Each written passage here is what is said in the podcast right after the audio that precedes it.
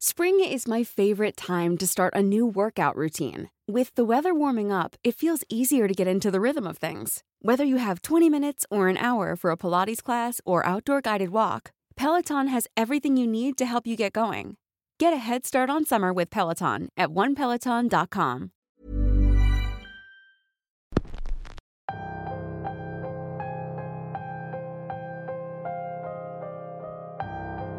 Stephen King decía, la vida puede ser peor que cualquier pesadilla. Y para quienes han experimentado experiencias terroríficas, no les queda duda de que decía la verdad. Bienvenidos a un episodio más de Radio Macabra, su programa favorito de la noche. Como todos los miércoles, estamos listos para darles su dosis semanal de terror y de misterio. Antes de comenzar, quiero mandar un saludo a todos aquellos seguidores que nos dejan saber su opinión en los comentarios. Es muy enriquecedor poder interactuar con ustedes. Sigan al pendiente de Radio Macabra. Les prometo que no se arrepentirán.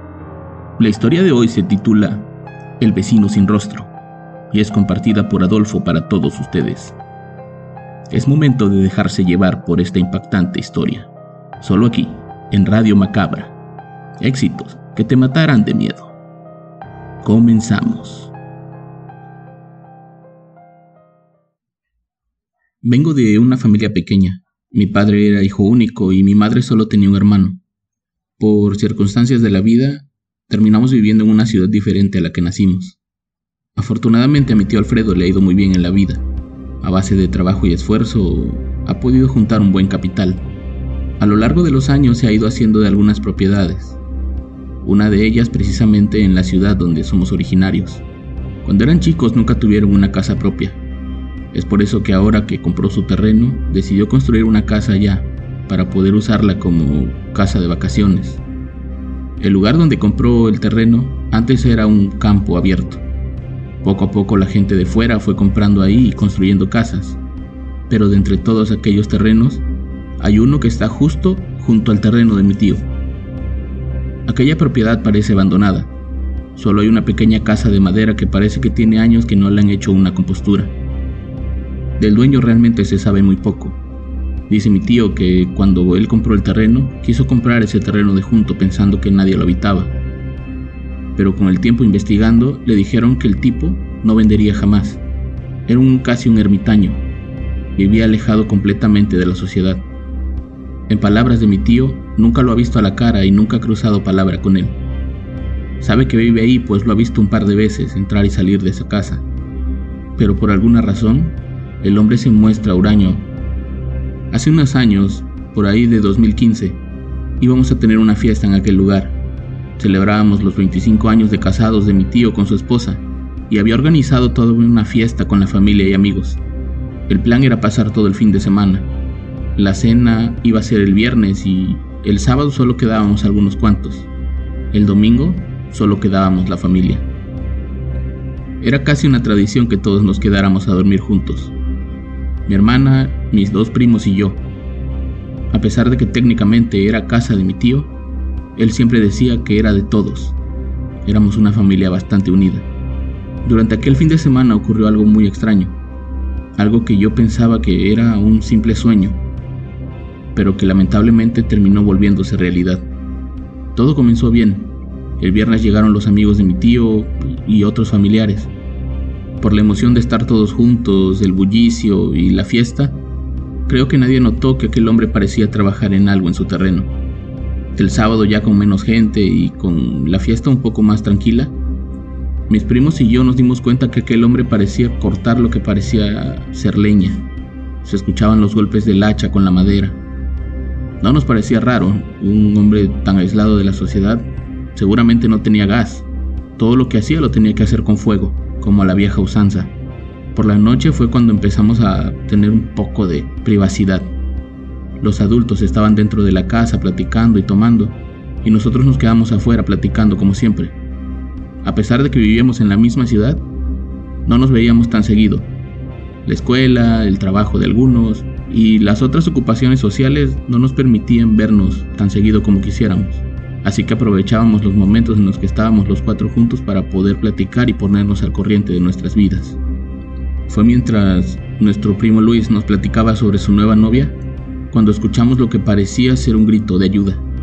No sabíamos de dónde venía, se oía muy lejano, se oía como si alguien hubiera gritado desde lo más profundo de aquel paraje. Si bien eso no impidió que siguiéramos allá afuera platicando, sí hizo que nos pusiéramos un poco alerta. Los ladridos de perros y también algunos ruidos extraños de aves nos hacían pensar que había gente cerca.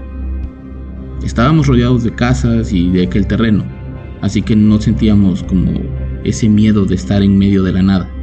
Adentro de la casa se podían escuchar las voces y las risas de los adultos. De pronto alguien dijo, escuchen, se escucha algo.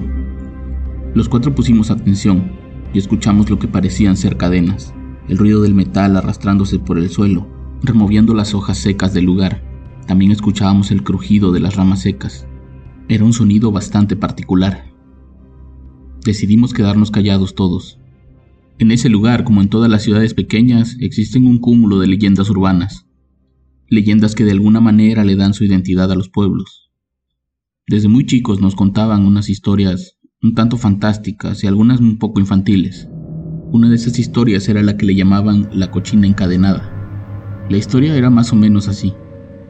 Se supone que por las noches, en los tiempos de antes, se podían escuchar cadenas que se arrastraban en las calles empedradas de la ciudad. Se oía un gruñido, se oía un resoplido, sabían que era un animal. Cuando la gente escuchaba aquello de inmediato se encerraban y por nada del mundo se asomaban a las ventanas. Los más valientes, quienes llegaban a hacerlo, decían ver lo mismo, un enorme cerdo que arrastraba un par de cadenas.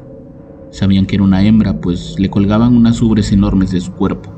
Las cadenas se arrastraban por las piedras, pero parecían no jalar absolutamente nada. La gente de antes asociaba esa visión con malas noticias.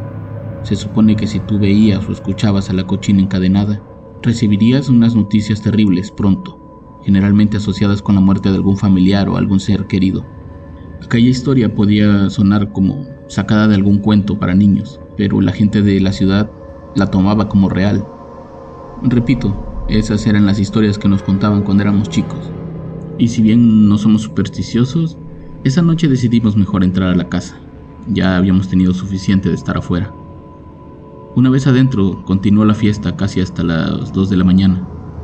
A nosotros nos venció el sueño y nos fuimos a dormir los cuatro a la misma habitación. Esa noche nadie quiso hablar de nada. Así como llegamos, el sueño nos venció por completo. Fue justo mientras dormía cuando todo comenzó. A mitad de la noche yo me desperté pues sentía mucho frío, lo cual era bastante extraño pues estábamos a mitad del verano. Me levanté a buscar una cobija pero no encontraba nada. Fue en ese momento que me di cuenta que era el único despierto en aquella casa. Mientras buscaba, comencé a escuchar otra vez ese ruido, ese ruido de cadenas, solo que esta vez más cerca de la casa. No supe qué hacer y regresé a la cama. Me cubrí con una almohada para tratar de no ver absolutamente nada. Y fue en ese momento cuando escuché un ruido aún peor. Ese horrible ruido provenía de la ventana.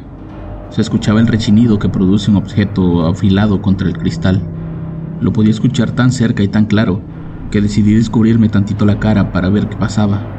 Y en ese momento lo vi. Era una enorme mano con garras afiladas que estaba tratando de arañar el cristal. Lo hacía con fuerza, lo hacía para llamar mi atención. De inmediato intenté despertar a mi primo el mayor. Alfredo, Alfredo, despierta. Hay alguien. Parece que se quiere meter a la casa. déjame dormir. Acuéstate. No, Alfredo, despiértate. Ya cállate, déjame dormir. Al darme cuenta que mi primo no me tomaba en serio y que tal vez no podía despertar, decidí salir de la recámara para despertar a mis padres. Ahí me di cuenta que la puerta estaba cerrada con seguro. Eso era muy extraño, ellos nunca cerraban la puerta con seguro, era una de las reglas de la casa. Al ver que nadie respondía a mi llamado y que la puerta no se abría, caminé hacia la puerta de mi tío. La cocina y la sala eran una completa oscuridad. La única luz que entraba era la luz de la calle, me di cuenta que la puerta de ellos también estaba trabada, y por más que golpeaba nadie me respondía. Fue en ese momento cuando escuché un grito desgarrador. Era un grito como de ayuda, era un grito de miedo, de dolor, era un grito femenino. Yo me quedé paralizado ahí en medio de la sala. No supe qué hacer, estaba temblando. Por el miedo me quedé parado ahí un par de minutos. hasta que vi por fuera de la casa una sombra pasar. Me acerqué lentamente a la ventana para ver qué era aquello, y lo que vi fue al vecino vestido con un overol y con una capucha que le cubría la cara. El hombre jalaba un bulto, era un bulto grande, y lo peor era que el bulto se movía, era como si llevara algo vivo. En mi mente traté de pensar que eran gallinas o que era algún animal que la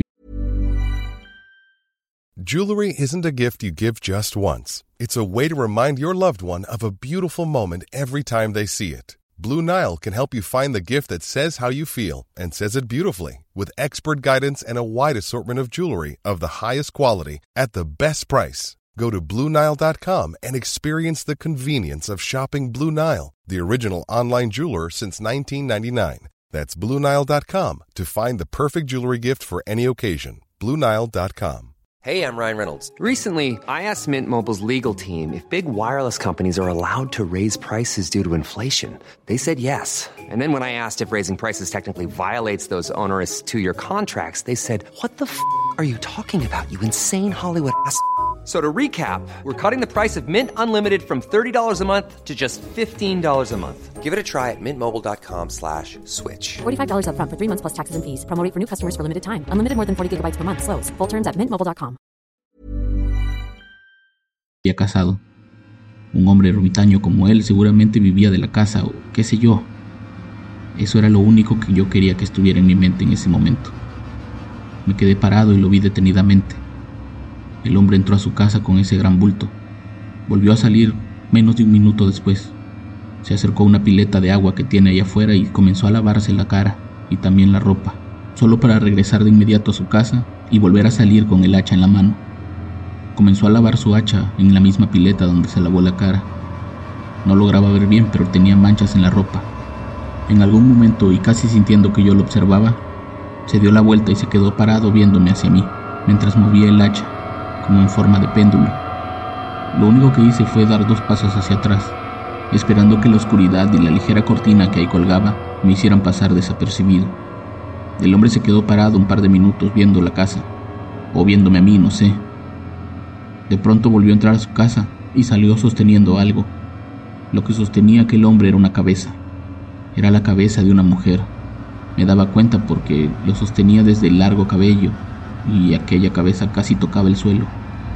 Caminó algunos pasos para acercarse a nuestra casa y mientras lo hacía, agitaba aquella cabeza como si fuera una onda. Cuando estuvo lo suficientemente cerca, la arrojó hacia la pared. Yo pude escuchar ese ruido, ese golpe seco que se produce cuando tiras algo de ese tamaño hacia una pared. No aguanté más y regresé corriendo a la habitación. Intenté por todos los medios despertar a mi hermana, pero no parecía entender. Estaba como desmayada, como si estuviera en otro mundo. Lo mismo pasaba con mis primos. En ese momento volví a escuchar las cadenas y también volví a escuchar el gruñido. Sabía que eso se acercaba. Sabía que aquel vecino no era tanto una persona. Era más bien una bestia o algo así. No supe qué hacer. Lo único que vino a mi mente en ese momento fue rezar. Me escondí debajo de la cama mientras rezaba y entonces volví a escuchar el cristal.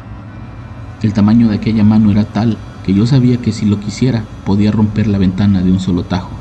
Me preocupaba mucho mi hermana, me preocupaba que le fuera a hacer algo. Fue por eso que tomé un poco de valor y salí de ahí, armado con una raqueta con las que jugábamos tenis por la mañana.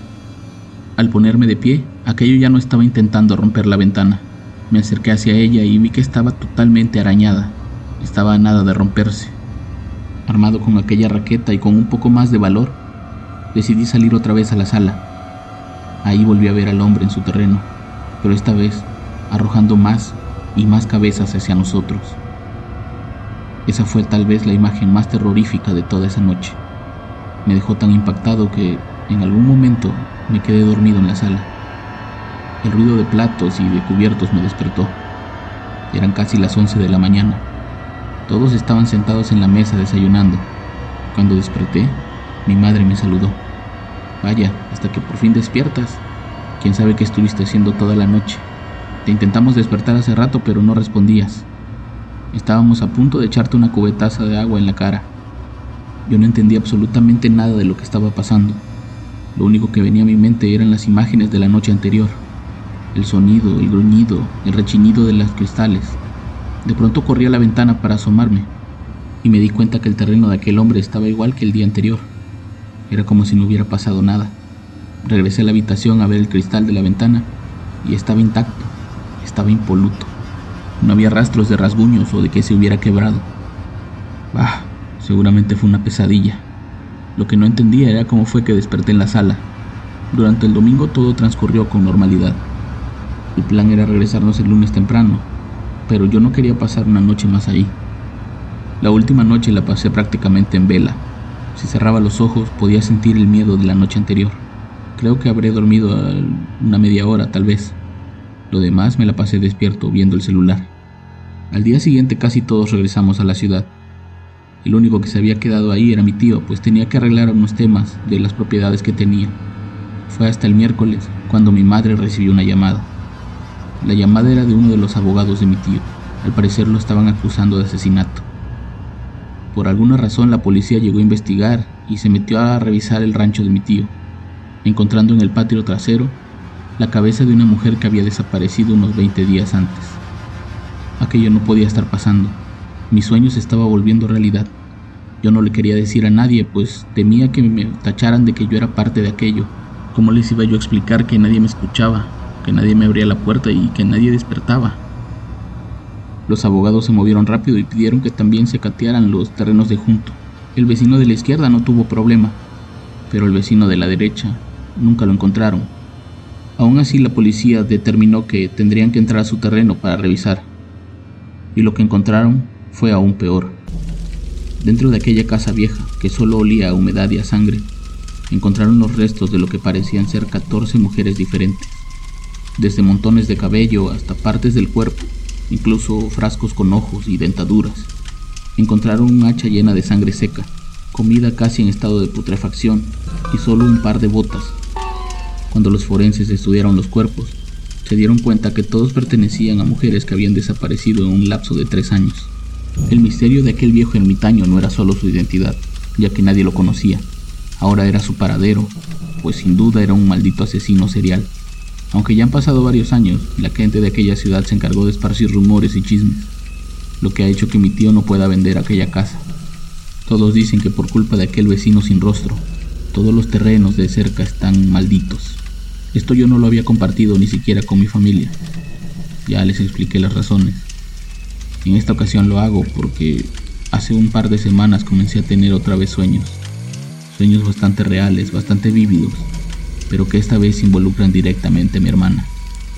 No quiero que sean sueños premonitorios. No quiero que sean sueños en clave que terminen siendo realidad. Lo único que quiero es dejar un mensaje para todos los que me escuchan. Pongan atención a sus sueños si notan algo extraño, denúncienlo.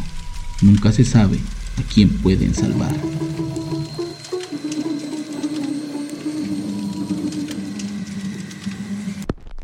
Recuerden estar alerta aun cuando duermen.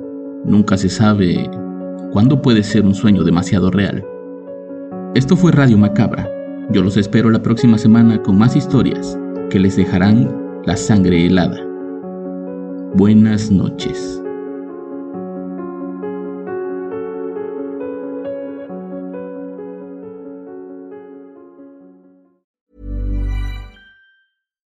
If you're looking for plump lips that last, you need to know about Juvederm lip fillers. With Juvederm Volbella XC and Juvederm Ultra XC, your lip look, whether it's subtle or bold, can last up to one full year with optimal treatment and no additional maintenance. Find a licensed specialist and see if it's right for you at juvederm.com today. That's J U V E D E R M.com. Add fullness to lips in adults over 21 with Juvederm Volbella XC or Juvederm Ultra XC. Do not use if you have severe allergies or a history of severe allergic reactions, or if you're allergic to lidocaine or the proteins used in Juvederm. Tell your doctor if you have a history of scarring or taking medicines that decrease the body's immune response or that can prolong bleeding. Common side effects include injection site redness, swelling, pain, tenderness, firmness, lumps, bumps, bruising, discoloration, or itching. As with all fillers, there's a rare risk of unintentional injection into a blood vessel, which can cause vision abnormalities, blindness, stroke, temporary scabs, or scarring. For full important safety information, visit juvederm.com. Hey, folks, I'm Mark Marin from the WTF Podcast, and this episode is brought to you by Kleenex Ultra Soft Tissues, your ally to help tackle your allergy symptoms this season. I love the change of seasons, but nobody loves pollen and all those other things floating in the air that make you sneeze during this nice weather. Kleenex Ultra Soft Tissues are hypoallergenic and allergist approved, so fight back against watery eyes and runny noses without worrying about irritating your skin. For this allergy season, grab Kleenex and face allergies head on.